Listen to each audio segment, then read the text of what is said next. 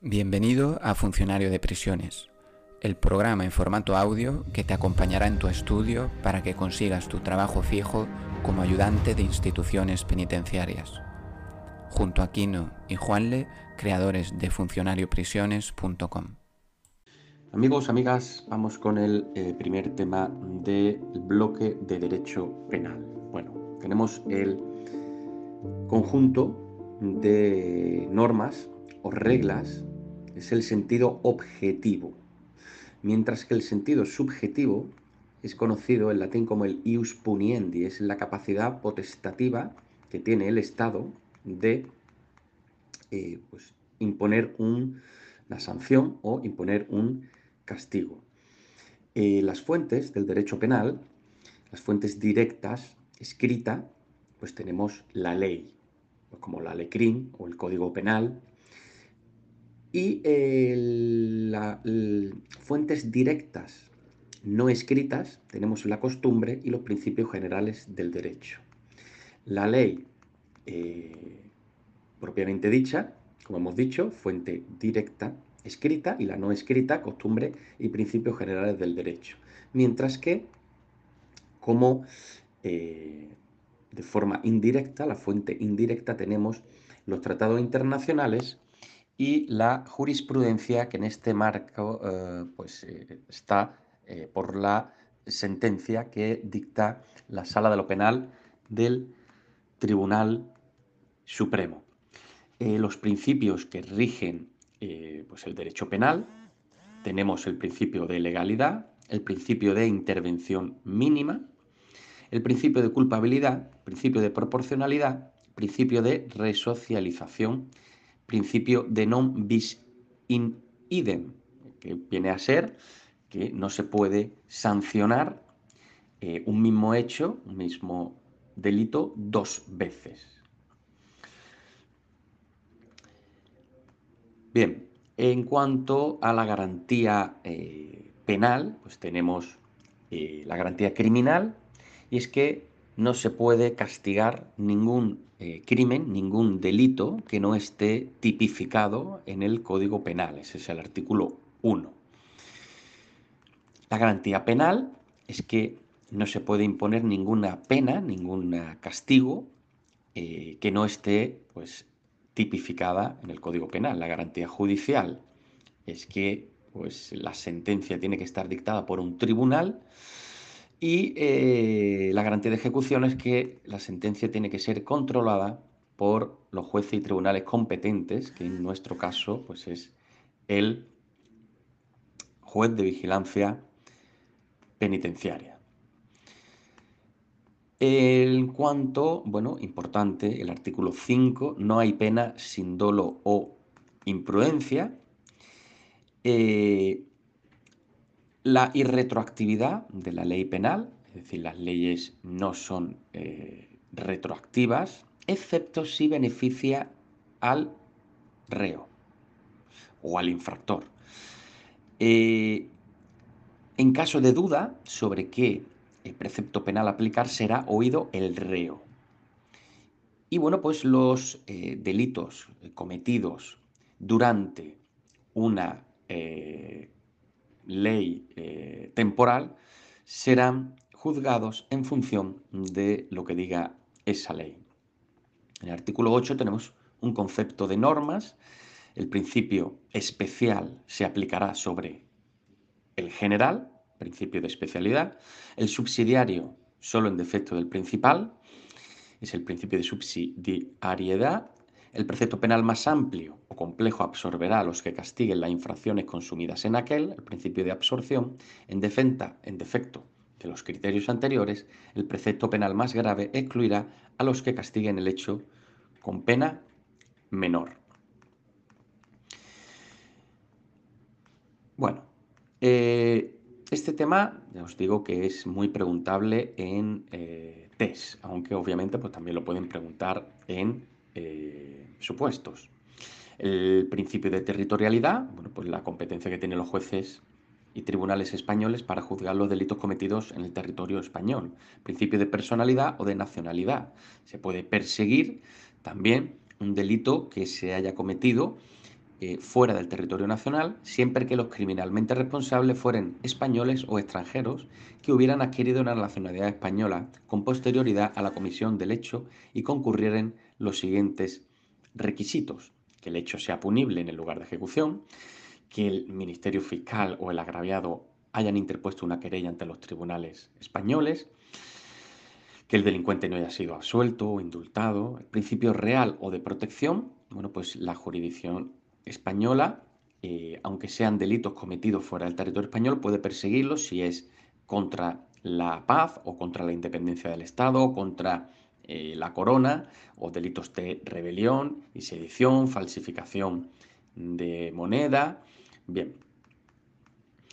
Eh, después hay un principio de universalidad o comunidad de intereses que son los crímenes de tortura, de genocidio, de lesa humanidad que se pueden perseguir en cualquier eh, territorio del mundo.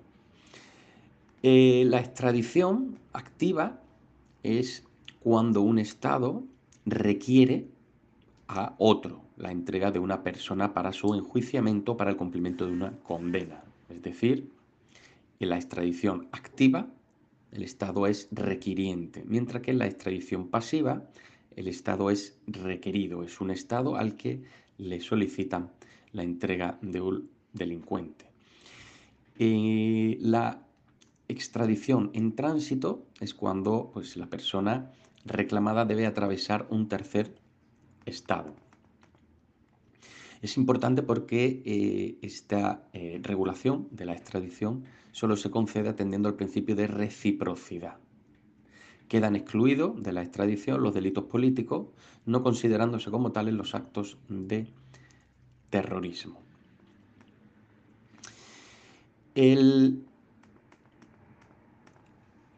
Los eh, tribunales españoles son competentes para eh, dictar una orden europea de detención y entrega con el fin de eh, por proceder al ejercicio de acciones penales para aquellos hechos que la pena sea una pena o medida de seguridad privativa de libertad cuya duración máxima sea de al menos 12 meses. E igualmente para eh, hacer cumplir una condena de pena o medida de seguridad no inferior a cuatro meses de privación de libertad.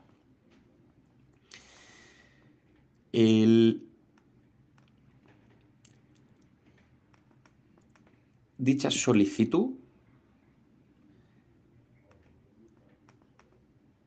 se realiza eh, a través de eh, el Ministerio de Justicia del país eh, requiriente al Ministerio, Ministerio de Justicia del país requerido.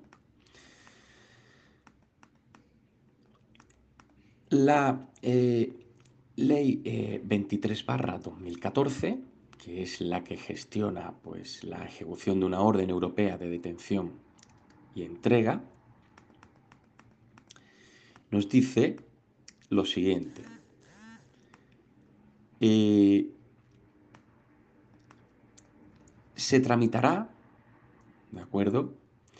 Eh, en el plazo máximo de 72 horas después de su detención y es puesto a disposición del juez central de instrucción de la Audiencia Nacional. Esta audiencia de la persona detenida se celebrará en el plazo máximo de 72 horas desde la puesta a disposición. Si la persona consiente a su entrega, pues se llevará a cabo mediante un auto del juez central de instrucción. Contra este auto no cabe recurso alguno. Si la persona no consiente el traslado, el juez central de instrucción convocará a las partes para la celebración de una vista que deberá celebrarse en un plazo máximo de tres días y a la que asistirá el Ministerio Fiscal, la persona reclamada asistida de su abogado y si fuera necesario un intérprete. El juez central de instrucción resuelve mediante auto, que se deberá dictar en el plazo máximo de 10 días después de la vista. Contra esta auto que resuelve, sí es que se puede poner un recurso de apelación directo ante la sala de lo penal de la Audiencia Nacional.